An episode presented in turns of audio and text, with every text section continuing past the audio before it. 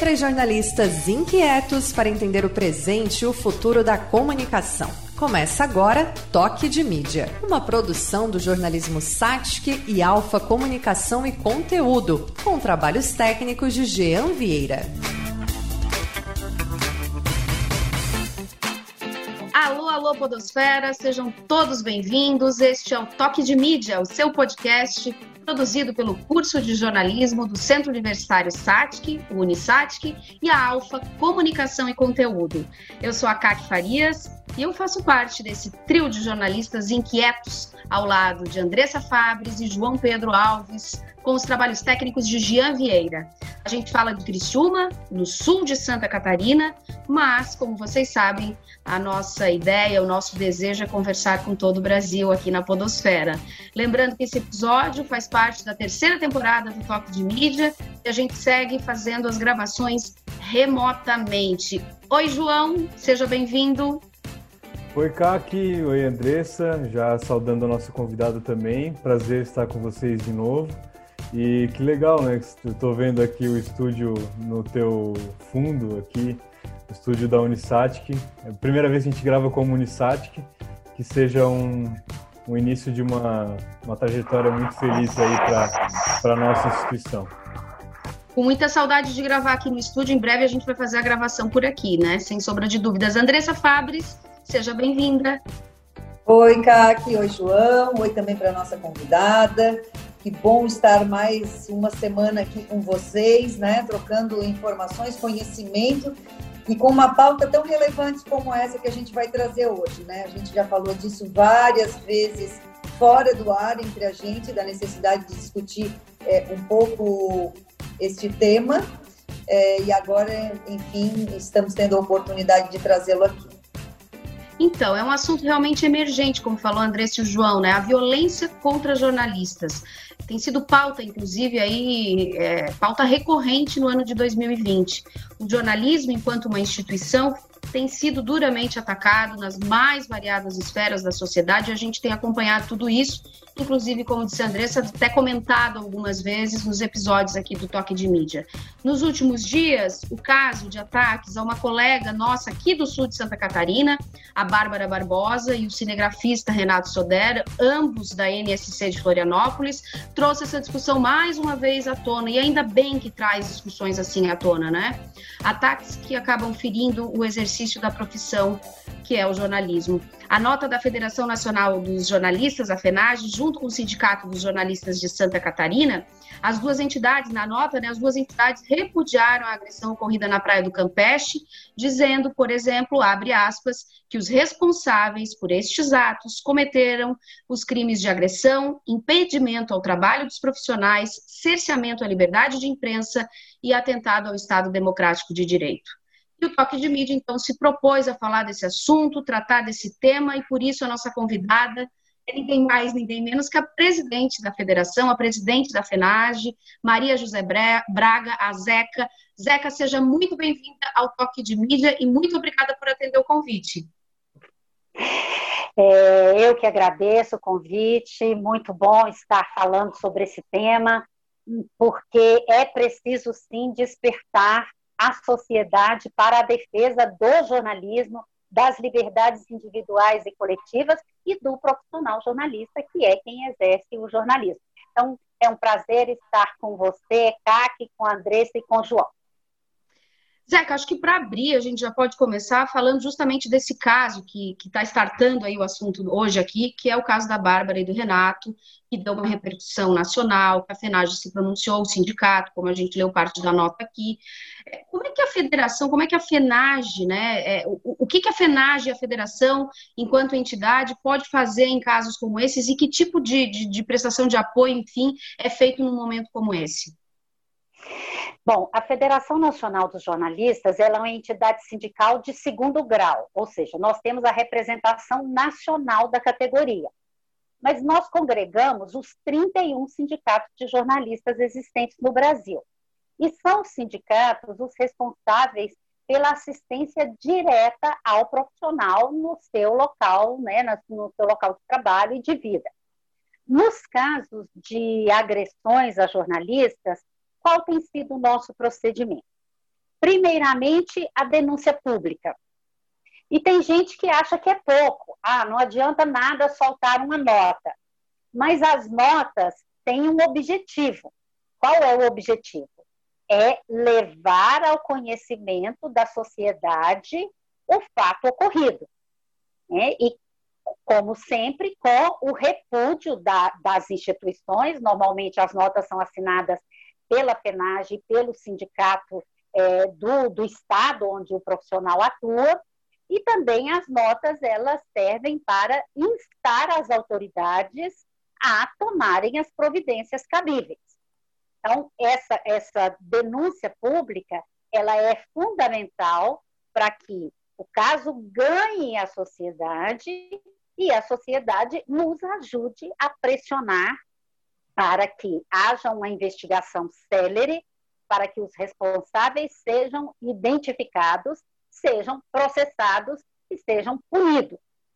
Além da denúncia pública, e aí é importante ressaltar que a PENAG faz essa denúncia nacional e internacionalmente, né, por meio da Federação Internacional dos Jornalistas, mas além da denúncia, os sindicatos, eles estão é, na linha de frente do apoio ao profissional. Então, o sindicato é, pode, caso profissional queira, porque aí depende, sim, da, da, da iniciativa do profissional de acionar a sua entidade, né? caso o profissional queira, o, o sindicato pode acompanhar esse profissional na delegacia para o registro de ocorrência, pode acompanhar no Ministério Público, quando for o caso, pode é, buscar apoio da empresa empregadora, quando for o caso, quando for necessário. Então, o sindicato está à disposição desse profissional para agir em conjunto com ele. Mas aí, reforço, é preciso que o profissional busque a sua entidade sindical, busque esse apoio. Zeca, vocês têm encontrado respaldo nas autoridades competentes, né? Porque, enfim, esse caso da Bárbara, infelizmente, não é o primeiro, né? Não é o segundo nem o terceiro. A gente tem visto uma escalada aí de ataques contra jornalistas em várias partes do país. Tem o caso que foi provado que era orquestrado, né, do, dos Guardiões do Crivella no Rio de Janeiro, que era uma, uma, uma organização montada dentro da prefeitura com servidores públicos remunerados para isso, justamente para tentar impedir o trabalho do, de colegas jornalistas que estavam lá para denunciar é, problemas na administração do Rio de Janeiro. Enfim, essas é, a gente vê que a, a, a FENAGE e os sindicatos sempre estão se movimentando no sentido de prestar esse apoio, como você tem falado, mas há é, Ministério Público, polícia, enfim, as instituições que podem fazer algo, elas estão realmente se movimentando? Olha, no nosso entendimento, há uma, vamos dizer assim, uma falta de celeridade dos poderes constituídos para é, verificar os crimes contra jornalistas e aí chegar aos culpados e à punição. É, temos casos exemplares de rapidez nas investigações, etc., principalmente por parte é, das polícias. Mas quando chega no judiciário, as coisas são muitíssimo lentas e nem sempre é, as entidades representativas dos jornalistas ou os profissionais que buscam o judiciário individualmente ou com apoio das suas empresas, o que também ocorre, é, quando chega no judiciário, a gente não tem essa resposta é, como nós é, gostaríamos principalmente não temos num tempo curto e às vezes temos inclusive é, resposta contrária da que nós esperamos. É o judiciário, infelizmente, no Brasil, agindo como censor. É, a gente tem decisões de primeira instância de juízes é, pedindo, a, pedindo não, né, que juiz não pede, determina, né, determinando a retirada de conteúdos noticiosos, de é, publicações virtuais, determinando a não circulação de publicações. Então, infelizmente, é, o judiciário ele não tem sido é, e muitas vezes não tem sido defensor da liberdade de imprensa como nós acreditamos que deveria ser. Zeca, ontem eu estava conversando com ela sobre, sobre esse episódio é, e ela estava me contando sobre a reação que ela teve né, durante é, a agressão, né, que eu, eu brinquei com ela, que ela foi muito corajosa, né, ela se impôs, que não sei se é uma atitude recorrente, não sei se, é, se os jornalistas é, se deixam intimidar mais por essas atitudes ou não, mas ela disse: Eu acho que eu tive essa reação porque foram tantas as vezes que a gente já passou por isso.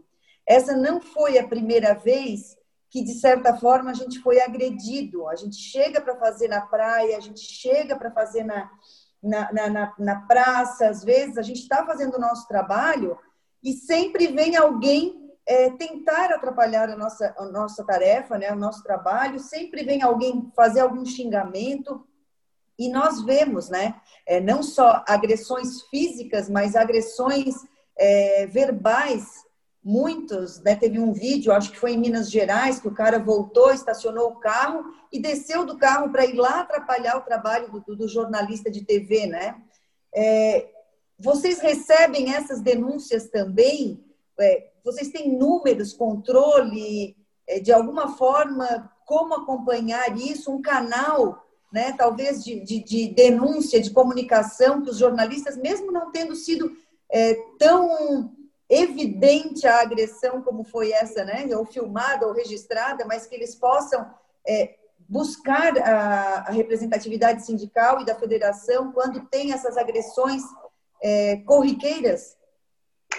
Sim, a Federação Nacional dos Jornalistas, junto com os 31 sindicatos, a gente recolhe todas as denúncias encaminhadas pelos jornalistas agredidos diretamente, ou às vezes até por colegas que é, viram o seu colega ser agredido e esse colega está abalado, mas todas as denúncias que nós recebemos, nós procuramos é, apurar, né, para ver se aquilo chegou do jornalista de fato, para saber detalhes do que ocorreu, e nós é, fazemos o cômputo geral de todas as agressões.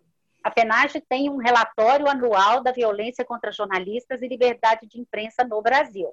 Nesse relatório, nós registramos todas as agressões, dos assassinatos, que é a violência extrema, a é, violência verbal, agressão verbal, inclusive as cometidas por meio das redes sociais, que nós achamos que continuam sendo agressões verbais, que podem ser tipificadas como crime, de acordo com o nosso é, Código Penal, principalmente aí nos chamados crimes de opinião, né?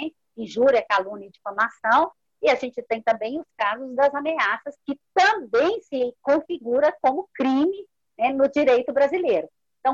Tudo isso é recolhido, esses números são divulgados é, anualmente, então, em janeiro, a gente divulga o relatório do ano anterior e trazendo absolutamente todas as notificações que chegam para nós por meio do sindicato ou diretamente é, na FENAGE e também fazemos o acompanhamento das mídias porque às vezes o profissional não procura sua entidade sindical, mas se é, esse, esse caso vem a público por meio de algum veículo de comunicação, a gente também recolhe e vai buscar mais informações para poder estar é, tá registrando e para poder estar tá divulgando.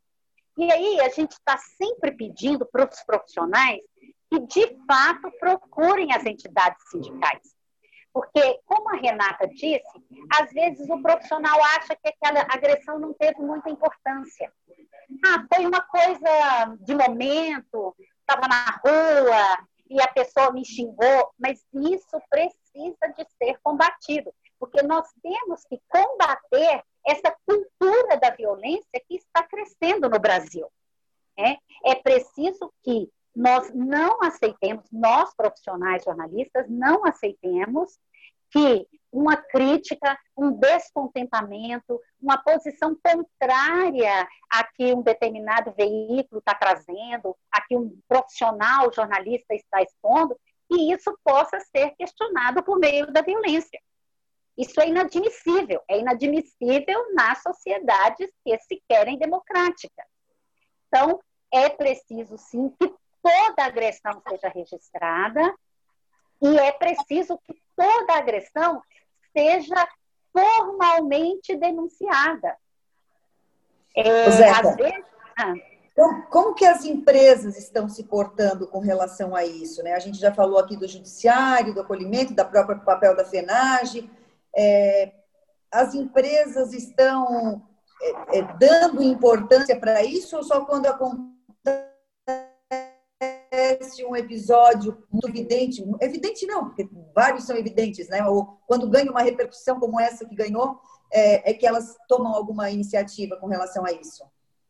A gente tem comportamentos muito, muito diversos das empresas jornalísticas.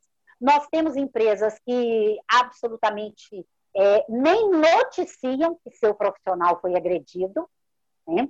e aí dão o apoio de bastidor, oferecem é, um advogado, assessoria jurídica, mas nós temos casos até de, de empresas que desestimulam a, a, denúncia formal, que desestimulam a abertura de é, processos é, cíveis por, pelos crimes de injúria, calúnia e difamação, quando a agressão é verbal, dizendo que aquilo é menos, e nós temos casos é, de empresas que estão, de fato, atuando em defesa do seu profissional, expondo o caso, cobrando das autoridades é, a, a, a, apuração né, e a punição, é, que têm sido efetivamente defensoras da atividade jornalística, da sua como empresa e da, da do profissional, que é quem está na rua colocando a cara a tapa, né? como se diz.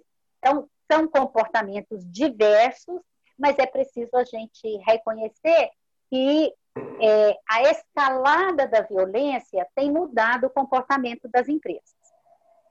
Então, a, a escalada assusta, para nós, desde sempre foi um problema, porque para nós, um jornalista assassinado é uma ameaça grave à liberdade de imprensa, um só, e não precisa de mais que um. E nós temos no Brasil casos de assassinato, e todo ano nós temos centenas de casos de agressões.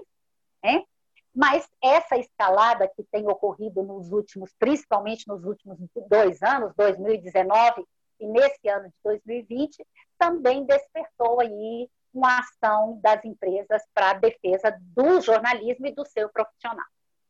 É que o, o, momento é agora, né, Zé? Daqui a pouco não vai dar mais tempo. Não sei se tu concorda com isso, mas é, tá, tá, tá mais do que emergente, né? Partir da, da categoria, da profissão, das, das entidades, da sociedade, né? da sociedade, mas também dos meios, porque eles vão ser também, vai refletir isso, não é só o profissional, né? Isso vai respingar em, em, em veículo, a gente vê isso constantemente, principalmente quando a Zeca cita o lance das redes sociais, os veículos é, é, é, um, é um cenário de, de é, descredenciamento do papel do jornalista e dos veículos. Isso vai ter reflexos duros, duros. E se eles pensam, e se eles pensam como negócio, né? Se o foco deles, o olhar deles está muito mais para negócio, vai afetar como negócio também. Perfeito. Porque a partir de, do momento que perde a credibilidade, a atividade perde credibilidade, o negócio deles é diretamente afetado, né? É, Zeca, eu queria entrar numa questão aí para fechar esses papéis, né? Todos esses papéis, falamos da federação, falamos do judiciário, das entidades, enfim, da, da empresa, e o papel do jornalista que é agredido em denunciar. E aí, quando é, tu me falas isso, eu lembro muito quando, é, um tempo atrás, eu me envolvi mais na, na questão do, do, sindicato aqui, e eu, ve, eu via é, como é difícil mobilizar. Hoje, hoje, como eu tenho uma agência de comunicação, né? Eu me envolvo muito mais com a Associação Catarinense de Imprensa, é, que não tem esse papel sindical. E, mas eu vejo, tanto como a Associação Catarinense de Imprensa, quanto o próprio Sindicato dos Jornalistas aqui em Santa Catarina, como é difícil mobilizar a categoria, como é difícil fazer as pessoas entenderem a importância do papel de uma entidade como a FENAGE e o sindicato é, frente a tudo isso, né? frente a, a, a, não só a questão da violência, mas em vários outros aspectos, né? Como que vocês observam isso é, nacionalmente, né? Será que é uma característica nossa aqui, da nossa região, do nosso estado? Ou é uma, uma, uma característica do país, né? Do jornalista não dá muita importância é, para as entidades que o representam? Bom, é, isso, isso daria um debate muitíssimo amplo, porque eu costumo dizer, eu costumo dizer que as entidades sindicais perderam prestígio no Brasil e no mundo, mas não foi por acaso. Isso foi um movimento orquestrado do chamado dos ideólogos do neoliberalismo, né? Para você fazer o neoliberalismo é, ganhar os países, era preciso é, diminuir a resistência do trabalhador, já que o neoliberalismo, por essência, retira direito de trabalhador. Então, era preciso enfraquecer as entidades sindicais e houve um movimento mundial de descredibilização da entidade sindical. É, todos nós sindicalistas já ouvimos, ah, mas eu vou me sindicalizar para quê? O que o sindicato faz? Né? E eu costumo dizer que o sindicato defende os seus direitos, né? e te defende é, o tempo todo, e te defende anualmente fazendo uma negociação salarial.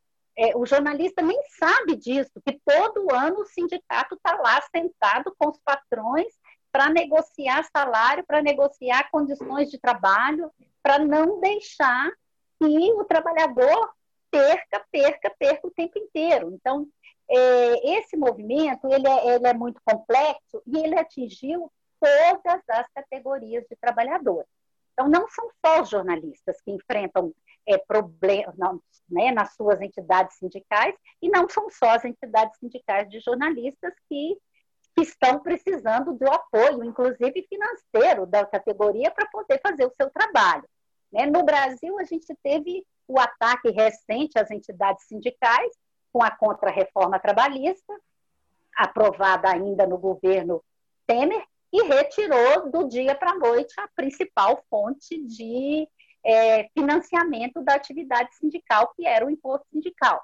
Então, estamos com problemas, mas é, é, é, é, é isso que é a contradição, né? a contradição inerente ao capitalismo, inerente à sociedade, porque como os ataques aos trabalhadores aumentaram demais, como estão querendo nos tirar tudo, né, inclusive a dignidade, né, é, isso tem feito com que mais profissionais é, percebam a necessidade da organização coletiva e percebam é, que é importante ele individualmente também fazer parte dessa organização coletiva. É porque é, a gente tem sempre a mania de deixar para o outro, né? Ah, eu vi um gatinho abandonado, eu não vou pegar não, porque outro passa e pega, né? Ah, eu não vou fortalecer meu sindicato, porque já tem gente lá dentro fazendo o trabalho e fortalecendo. Eu posso cuidar da minha vida privada. Ah, eu não vou lutar por democracia no Brasil, não vou lutar por direitos sociais, porque eu estou garantido. Né? Mas isso tem mudado. Como os ataques em geral têm sido muito grandes e muito frequentes, as pessoas estão percebendo que é preciso sim haver união e haver luta coletiva para a manutenção dos direitos sociais, dos direitos trabalhistas, das liberdades individuais, das liberdades coletivas, porque estamos sob um ataque é, ferrenho e aí não, aí não tem outra alternativa, né? Ou você reage ou você sucumbe ao ataque. Então, nós estamos no momento de que é, mais e mais pessoas estão precisando e se identificando é, com a luta. A resistência não é uma escolha, né? é obrigação. Né? Exatamente. E, é, e, todo o ambiente, né, dentro disso que a gente está falando, e até foi uma coisa que me deu um certo alívio, porque a gente viu tantas situações de agressão aos jornalistas que eu estava com medo disso ser, de certa forma, naturalizado, que é o que acontece nas, no, nos casos de não agressão é, que não chegam ao fato como, as vias de fato, como chegaram no caso da Bárbara, né? Mas, enfim, é, felizmente isso ganhou repercussão e está sendo discutido e a gente continua é, falando muito sobre isso, mas é, o que me assusta é como isso tem acontecido, porque essas pessoas que atacam a, os jornalistas, os colegas, eles se sentem empoderados para isso, né? Tem todo uma um ambiente que eles se sentem confortáveis para ir lá e atacar e, e querer impedir o trabalho da imprensa. E isso começa, obviamente, de cima, né? A gente tem dados ali de, de inclusive, o presidente da República se vangloriando é, pelo número de ataques à imprensa, né? Ele, eu lembro de ele ter comentado uma notícia, que acho que era, tipo, ah, o presidente fez 99 ataques. Daí ele foi lá e disse, ah, não, aqui está o centésimo, e aí falou mais alguma coisa, assim. Então, é, e isso tudo é, com o judiciário também não dando respaldo, como a Zeca já falou, é, cria um, um, ambiente de que as pessoas, né, elas, elas acham que vão, vão passar impunes e a quem interessa isso, né? Isso que a gente precisa é, tentar conscientizar a sociedade, mas não é fácil, né? É uma luta diária. Bom, interessa, começando pelo fim, né? Interessa aos autoritários, a quem tem projetos autoritários, quem não quer a consolidação da democracia no Brasil e no mundo.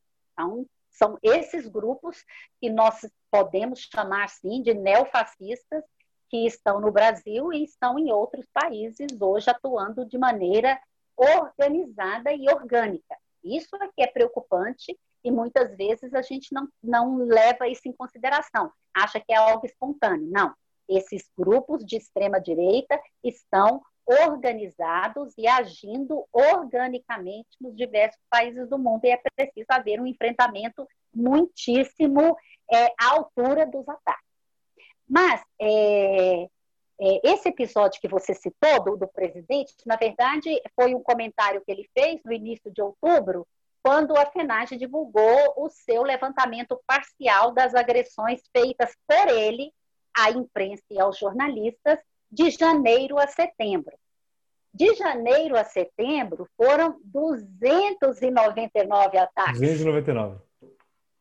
299 ataques.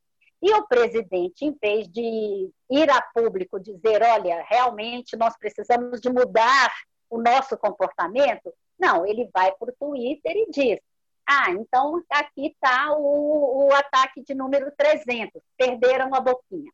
Né? Foi isso que ele fez. É, e isso, e a FENAG tem denunciado desde 2019, o que nós estamos chamando de uma institucionalização da violência contra jornalistas. Afinal de contas, o presidente ele não se dissocia da presidência. E a presidência da República é a instituição maior da República Brasileira. Então, o que nós temos hoje no Brasil é algo muitíssimo grave, que é a presidência atacando a liberdade de imprensa por meio de ataques dirigidos a jornalistas e por meio de ataques genéricos e generalizados à imprensa de uma forma geral é, é, é gravíssimo. E, e, aí, voltando lá na nossa conversa de, ante, de anterior, é, um, um, pouco da reação das empresas jornalísticas tem sido muito em razão dessa institucionalização da violência, porque o presidente tem atacado essas empresas e o presidente tem cometido, a meu ver, ato né, de, de improbidade administrativa ao, inclusive, anunciar é, benefícios para determinadas empresas e uma forma de punição para outras empresas jornalísticas. Então, nós estamos, de fato, é, numa situação muitíssimo delicada, e aí eu volto a dizer que as demais instituições democráticas não estão cumprindo a contento o seu papel. Né?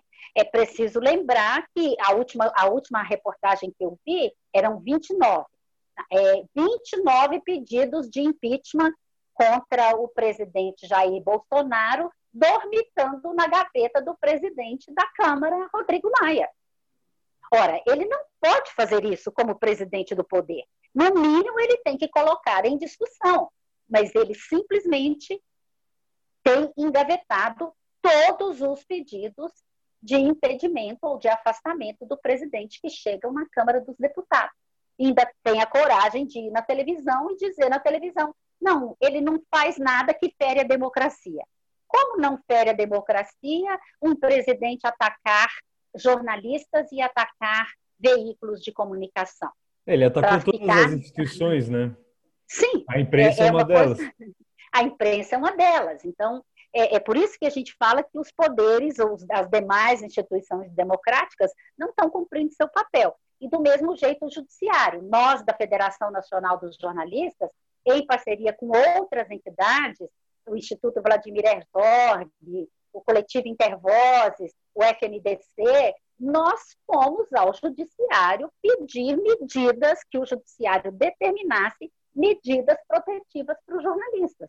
O judiciário disse que não. A, a presidência, o gabinete de segurança institucional respondeu que está tudo ok e não cabe ao gabinete de segurança institucional cuidar da segurança da rua, que só cabe cuidar da segurança do presidente. Pronto. E o judiciário quietou, ficou por isso mesmo. E só, e só para registrar também, né, e, e, deixar nesse podcast ficar um registro histórico desse, desse período que a gente está vivendo, e falando do caso da Bárbara, e que é um sintoma muito claro de, que, de como o ambiente está, a governadora de Santa Catarina, que está em interinidade, que é alinhada com, com o presidente Bolsonaro, ela chegou a manifestar pelo Twitter um, apoio, né, é, manifestou repúdio à agressão feita a Bárbara no trabalho dela ali na praia. E depois ela apagou esse tweet. Então, tipo assim, é um sintoma claro de que é, uma coisa que deveria ser protocolar, que qualquer estadista faria, né, que é, é, enfim, lamentar, repudiar uma agressão a jornalista, ela, ela foi, ela foi, ela provavelmente, né, ela deve ter sido, deve ter levado um pito lá de cima, ó, oh, não, tira esse negócio aí que não tem nada a ver esse negócio de tu de tu ficar passando a mão na cabeça. Não há um alinhamento ideológico, né? Não há um é. alinhamento ideológico. Por favor, retire o seu tweet. É, exatamente. Agora, é, é, é importante o registro. Ô, Zeca, mas ouvindo tudo isso, dá uma, é, a gente já tem falado disso também em outros episódios, dá uma certa desesperança, é muito difícil a gente pensar. E, e como né? Além de se unir enquanto categoria, alguns canais, alguns caminhos aqui que a Zeca falou, mas como continuar tendo força para fazer essa resistência que vocês citaram aqui? Porque às vezes chega a ser desesperançoso, né? Quando tu vê que, poxa, o estadista tinha que fazer o seu papel, não faz, o judiciário tinha que fazer, não faz, categoria não faz. Parece que a gente está, assim, num momento. É, é, o último apaga-luz. Olha, para a classe trabalhadora nunca foi fácil né? Nunca. Então, temos que lembrar aí todo o percurso que a classe trabalhadora teve que percorrer com é, trabalho escravo, com trabalho degradante, com é, exploração é, ao extremo, inclusive de mulheres e crianças, para a gente ter uma regulação do trabalho lá no início do século XX. Né? E todas as conquistas que nós tivemos durante o século XX agora estão ameaçadas. Porque, infelizmente, como eu já citei aqui o neoliberalismo, o, o, o vamos dizer assim, a, a ideia de conciliação social foi jogada fora. Não tem mais aquela coisa de que, ah, tudo bem, o capitalismo eu ganho muito, mas eu vou proporcionar uma vida digna para o meu trabalhador. Né? O estado de bem-estar social que a Europa atingiu, mas que nós no Brasil nunca atingimos. Nós nunca chegamos aqui ao estágio do bem-estar social. Então, para a classe trabalhadora, nunca foi fácil. Sempre foi luta, luta, luta para sobreviver. Não é nem para ter ganhos, né? para sobreviver, para o grosso da classe trabalhadora. Nós, jornalistas, como trabalhadores intelectuais, tivemos durante muito tempo é, um certo reconhecimento do nosso trabalho. Mas com o agravamento das crises capitalistas e com, é, vamos dizer assim, mais imposição de é, restrições aos direitos trabalhistas, nós também fomos atingidos. E fomos atingidos, eu gosto de lembrar isso, antes da reforma trabalhista no Brasil. Jornalista no Brasil e no mundo já era precarizado antes. É, jornalista é a primeira categoria que é, vamos dizer assim, aceita e oficializa o trabalho intermitente. Porque o que, que é o freelancer? É o trabalho intermitente. É você ganhar pelo trabalho feito, sem nenhuma garantia de que vai ter trabalho e sem nenhuma garantia da renda que você vai ter. Né? Então, a gente está é, precarizado aí há muito tempo e agora, infelizmente, no Brasil, essa precarização foi legalizada com a, contra a reforma trabalhista. Então, é, é, é, eu costumo dizer, e não é, não é chavão, é quanto maior o ataque, maior tem que ser a resistência. Eu já disse isso aqui. Então, assim, às vezes dá um desânimo, às vezes, nossa, estamos, é, acumulando derrotas. Sim, estamos acumulando derrotas, mas isso não pode fazer com que a gente é, deixe de, de brigar pelos nossos direitos, pela nossa vida, pelo nosso trabalho, pela cidade que a gente mora, pelo país que a gente vive. Né? Então, nós estamos sempre em processo de luta como integrantes da classe trabalhadora. E aí ninguém quer apagar a luz, entendeu? Ninguém quer apagar a luz, porque para nós não tem fim. Enquanto a gente não tiver uma sociedade melhor, com as pessoas tendo condições de vida, de comida, de moradia, de transporte, de lazer, de informação, enquanto não tiver isso e não tiver para todos, a gente não vai estar satisfeito. Muito provavelmente, eu sou de uma geração que não vou ver aí um, um grande progresso, um salto social, mas isso vai ter que vir um dia, ou é a barbárie. E a barbárie significa o fim da humanidade, não tem jeito, não tem, não tem é, dinheiro e máquina sobrevivendo sem a humanidade. Para que haja dinheiro, para que haja máquina, tecnologia, isso, aquilo, aquilo, aquilo outro, é preciso do ser humano. E para o ser humano viver, ele precisa de ter condições de vida. Então, não temos alternativa. A gente tem que continuar de cabeça erguida e brigando por aquilo que a gente acredita. Acho que é uma boa mensagem para a gente deixar aí, de cabeça erguida, continuando resistindo, abrindo a boca quando necessário. Tá ótimo, Zequinha, é isso aí mesmo. Eu acho que precisava falar e precisávamos ouvir, e eu acho que isso faz parte de continuar é, é, é, tendo esperança, é isso aí mesmo. Bom, assim, acho que a gente pode ir encerrando o nosso episódio de hoje, um bate-papo muito legal com o presidente da FENAGE. Uh, muito bacana, e a gente vem para as nossas dicas finais aqui do Toque de Mídia. Eu vou começar com a própria Zeca, que a gente pediu para deixar uma dica, seja de um podcast, seja de um livro, seja de um seriado, filme, o que quiser, uma leitura, um site, aquilo que quiser indicar, Zeca, fica bem à vontade. Bom, eu quero fazer duas indicações. Primeiro, para os jornalistas e dizer para os jornalistas e para as jornalistas que têm que agir como a Renata. Não pode se subjugar a uma agressão é, tem que impor o seu trabalho e a sua condição de jornalista exercendo uma profissão que é uma profissão com uma função pública extremamente importante.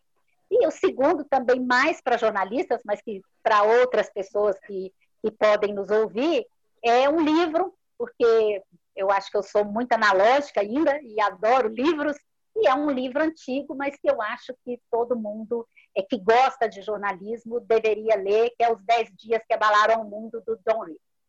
É uma leitura indispensável. Muito bom. Obrigada, Zeca. João, sua dica dessa semana? Olha, só, eu vou só fazer um registro, né? Que a Andressa já deu a dica do Praia dos Ossos. É lindo, é maravilhoso. Escutem. Quem ouve podcast, ouça Praia, do, Praia dos Ossos. É, outra dica que não é também necessariamente nova, mas nunca foi mencionado aqui, que eu tô que eu comecei a assistir é uma série chamada This Is Us, que tem cinco temporadas, se eu não estou enganado, vai para a sexta. É muito sensível, é, é delicada. Ela, ela é trata... psicanalítica. Para é mim, ela é psicanalítica. Bastante, bastante. Tipo assim, todo mundo falava que ah, é uma série para chorar um monte, não sei o quê. E eu ficava meio assim, né? Mas daí eu comecei a assistir, não é dramalhão, assim, é uma coisa. É, é um, é, tem uma sensibilidade requintada, sabe? Uma coisa. É uma coisa legal de assistir, não é aquela coisa que fica. É, aquele seriado que tem que pensar muito e tem que ficar conjecturando e, né? Porque é uma coisa muito de dramas familiares, gente como a gente, vida, fala de histórias de seres humanos. Acho que é, é uma dica muito valiosa para desafogar um pouco também dessa pressão que não acaba, né? Essa coisa louca que está o nosso mundo hoje. Andressa Fabris, e a sua dica da semana? A minha dica é uma outra série, Borgen. Borgen é uma série de bastidores políticos, é, os acordos, né? Então, tem coisas que a gente acha que é só aqui, né? E, na verdade, todo o sistema político é, funciona de forma muitas vezes parecida, mas ela tem uma pitada que é bem interessante, que são os bastidores de uma emissora de TV. Então, é uma, ela junta esse cenário político com a cobertura jornalística deste cenário político e faz a união. E no meio, entre os dois, né, mediando isso, tem a figura do assessor de imprensa, da primeira-ministra. E é bem interessante para a gente observar os papéis, né? Na, na, cobertura, os dilemas de cobertura, várias interferências né, que acontecem, dilemas éticos, enfim. Enfim, uma série de fatos ali que movem essa, essa série e que são interessantes é, para a gente acompanhar. Chama Borgen, a, a nome da, da série dinamarquesa no Netflix. Maravilha. A minha dica, já que nós estamos falando de jornalismo e, e, permeou todo esse episódio, eu, vocês sabem que eu dou aquelas dicas terceirizadas de sempre, porque eu estou na fase de conclusão da minha tese, mas eu realmente estou nos últimos dias, mas já estou adquirindo algumas obras que eu vou ler no período de férias, no período pós-tese. E um dos livros é o lançamento da Daniela Arbex, que é uma autora que eu já leio e que gosto muito, jornalista, né, é, mineira, Os Dois Mundos de Isabel, que é o livro novo da Daniela, a saga da menina que nasceu no sertão mineiro. E, e, e, ela mescla, é uma grande reportagem, a Daniela faz livros, reportagens, na verdade, né? E é uma grande reportagem que mescla uma coisa também que tem aí um protagonismo feminino, tem um pouco também da doutrina espírita. Eu só li os resumos porque vai na minha fase pós-novembro, mas ele já uhum. foi adquirido. Então eu já estou falando que eu fiquei muito instigada a ler o livro dela. Eu acompanhei live de lançamento. Eu gosto muito da Daniela Arbex e eu não tinha acho que sugerido ela aqui ainda. Então vai ficar a minha dica da semana. Zeca, presidente da Federação Nacional dos Jornalistas, muito obrigada por ter participado do nosso episódio. Foi um grande prazer e foi muito bom discutir esse tema, Zeca, aqui e também dar um pouco de esperança aí para a categoria. Obrigada pela participação. Eu que agradeço o convite, muito bom esse bate-papo e, e a FENAGE, os sindicatos estão sempre à disposição. Obrigada, um beijo carinhoso. João e Andressa, até o próximo. Beijo, obrigada. Valeu, Zeca. Papel importantíssimo da FENAGE, não só nesse aspecto, em vários aspectos da, da nossa atividade profissional. Um beijo grande, obrigada aí pela, pela contribuição e um abraço para todo mundo que nos acompanha toda semana. Beijo, mulheres maravilhosas, e por meio desse podcast fica nosso, a nossa manifestação de apoio e carinho para todos os colegas que estão nessa peleia diária, né? Que eles sejam fortes, resistentes, assim como a Bárbara foi e vamos em frente que a gente não está sozinho. É isso aí. Um beijo até o próximo episódio. Tchau, tchau.